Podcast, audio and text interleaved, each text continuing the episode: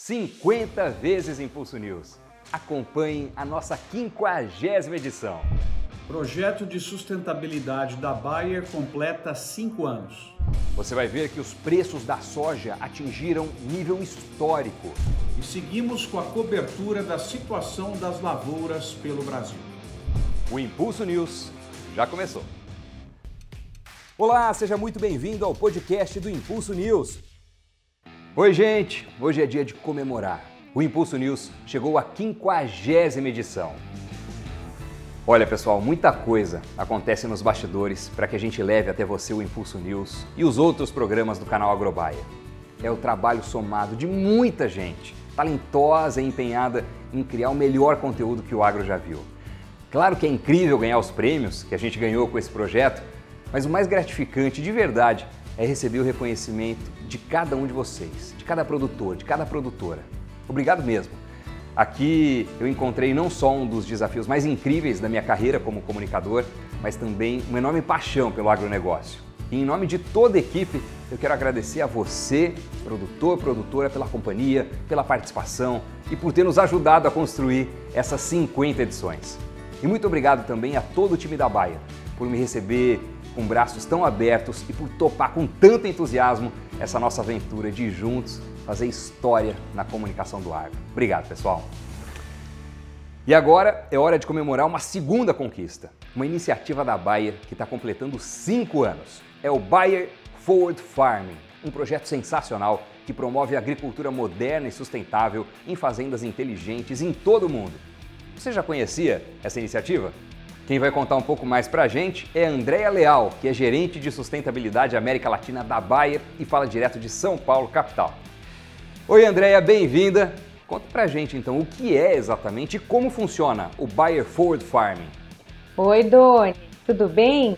Então, a rede Bayer Forward Farming acontece por meio de uma grande parceria entre produtores, agrônomos, prestadores de serviços locais, acadêmicos e parceiros de diferentes tecnologias e conhecimentos de agricultura moderna e sustentável. Com isso, o produtor recebe apoio e aprende sempre algo novo que pode transformar suas práticas agrícolas e tecnológicas e gerar melhoria em sua produtividade e renda. Essas ações contribuem também para a preservação de recursos naturais e redução de pegada ambiental. O uso de ferramentas digitais indicam quando e onde há necessidade de irrigação esse é um exemplo prático de uso racional de recursos naturais. Outro exemplo é a adoção e intensificação de práticas conservacionistas, como plantio direto, a rotação de cultura, entre outras, que ajudam a evitar a erosão do solo, melhorar a fertilidade, além de reduzir a emissão de dióxido de carbono. É, e essas práticas são muito importantes, né? E no Brasil, como é que essa iniciativa está presente, Andréia? O projeto Carbono Bayer também faz parte? Boas perguntas, Doni. No Brasil, a fazenda Nossa Senhora Aparecida da família Fiorese, que fica localizada em Goiás, faz parte do Bayer Forward Farm. Lá são adotadas as práticas em prol da sustentabilidade que eu mencionei anteriormente e muitas outras. A iniciativa Carbono Bayer é outro ótimo exemplo que une sustentabilidade e tecnologia e a fazenda Nossa Senhora Aparecida faz parte. E para fechar, Andréa, quais são para você os principais resultados do Bayer Forward Farming? Aqui, Doni, outro exemplo que a gente pode dar é o volume de saca produzido de soja na safra 2021. A fazenda produziu uma média superior a 77 sacas por hectare. Além disso, a fazenda foi certificada pela Associação Internacional de Soja Responsável. Outro resultado muito importante que tivemos foi quando pesquisadores descobriram na propriedade o primeiro registro de espécie de abelha do subgênero Ceratina no centro-oeste brasileiro. Com esses exemplos, Douro, acreditamos que estamos somente no início de entender o que esta rede de parcerias pode representar para a agricultura sustentável, para os produtores, para a sociedade e para o meio ambiente. Muito bacana, André. Adorei conhecer mais sobre essa iniciativa. Obrigado por ter falado dela aqui no Impulso News. Vamos mudar um pouquinho de assunto agora, porque os preços da soja bateram um novo recorde, se aproximando dos 200 reais a saca. Essa nova alta é reflexo da menor oferta do grão nos principais países produtores, resultado especialmente da seca no sul do Brasil e em outros países vizinhos. Vamos até Ribeirão Preto. Marcos Fava Neves. O que é que a gente, o que é que o produtor pode esperar do comportamento do mercado nos próximos dias?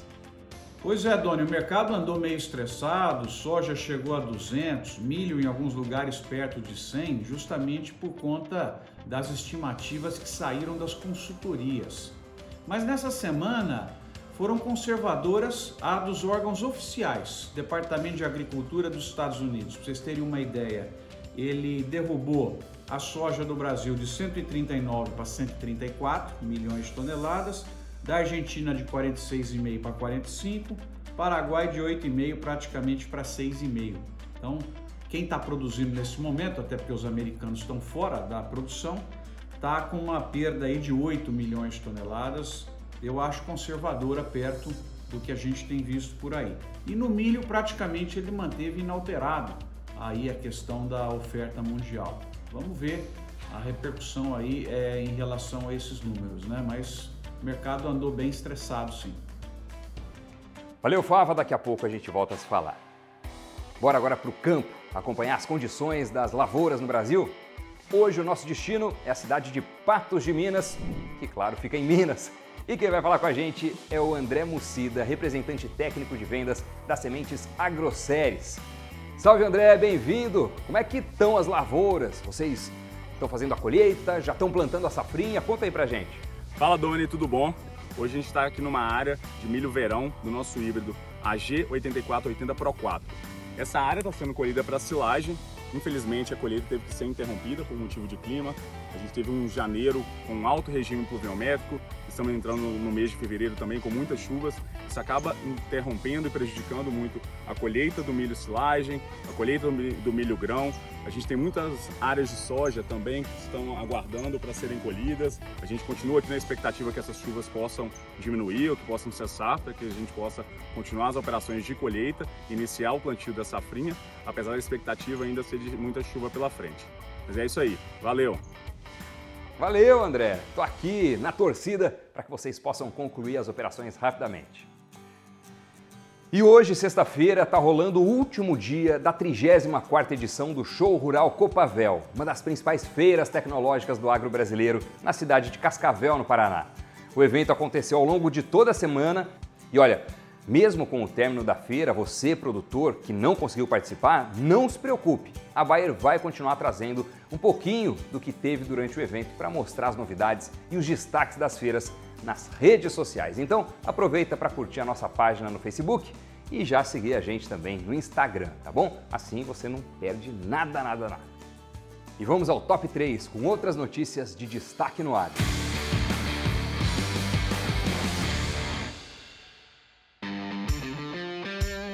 Produtores contratam mais de 10 bilhões de reais em crédito rural em janeiro. No acumulado desde julho, no início da safra, as contratações somam 174 bilhões de reais, um crescimento de 31% no período. O plantio do milho safrinha passou dos 22% da área total no Brasil. Há um ano, o progresso era de 4,1%. O ritmo acelerado é resultado do avanço maior também na colheita da soja, que está em quase 17%, contra 3,6 na mesma data de 2021. O governo aumenta de 60 para 90 dias o período de vazio sanitário na cultura da soja. A medida, que visa controlar a doença ferrugem asiática, também passará a ser obrigatória para 20 estados e o Distrito Federal. A lista completa e outros detalhes você confere no site Agrobaia. Nas cotações, o indicador soja Paraná fechou a semana em R$ 192,20, uma alta de 2,2%. Já o milho terminou cotado em quase 97 reais, queda de 0,2%. O café arábica apresentou forte alta de 5,3%, com valores de 1.555 reais. Por último, o açúcar cristal, com referência em Santos, foi cotado a R$ 142,90 por saca, uma alta de 0,4%. E eu tenho dois convites importantes para você, produtor, produtora. Essa é a última semana para você se inscrever no Liga I2X, o concurso de produtividade da plataforma Intacta 2 Extend. É isso mesmo, as inscrições terminam na próxima sexta-feira, dia 18 de fevereiro. Lembrando que serão premiados os resultados em nível estadual e nacional em cinco diferentes categorias. E olha, os prêmios estão incríveis. Incluem uma viagem para o Vale do Silício nos Estados Unidos, uma viagem para a Alemanha e até mesmo uma caminhonete 4x4 cabine dupla diesel. Procure já o seu RTV local e faça sua inscrição. A lista com os RTVs de cada região você encontra no site da plataforma Intacta 2 Extend. Aproveite! E na próxima quarta-feira, dia 16 de fevereiro, acontece mais uma live do Clima no Espaço Baia. Essa edição terá como tema Como será o clima de verão e outono com a permanência do Laninha. A transmissão começa às 8 da noite, horário de Brasília, e vai ser mediada pelo Marco Antônio dos Santos, agrometeorologista da Rural Clima. Participe e veja como o clima pode afetar as principais regiões produtoras e o que esperar na próxima safra. E o que está no radar do Doutor Agro?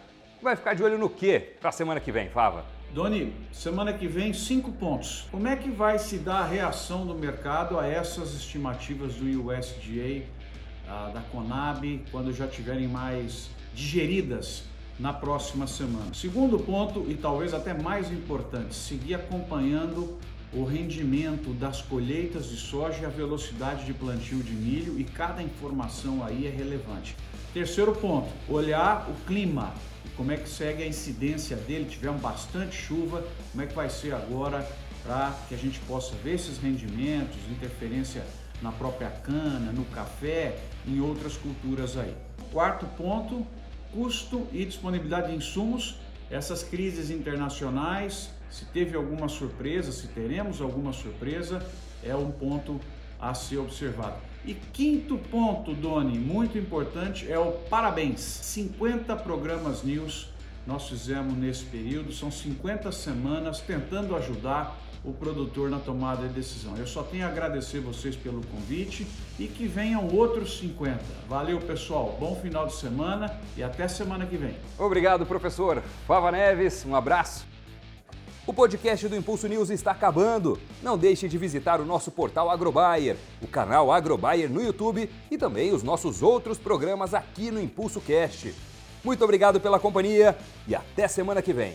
Tchau! As colocações e recomendações advindas dos entrevistados são parte de sua vivência e experiência e, portanto, de sua responsabilidade. Não necessariamente expressam a posição da Bayer sobre o tema aqui abordado.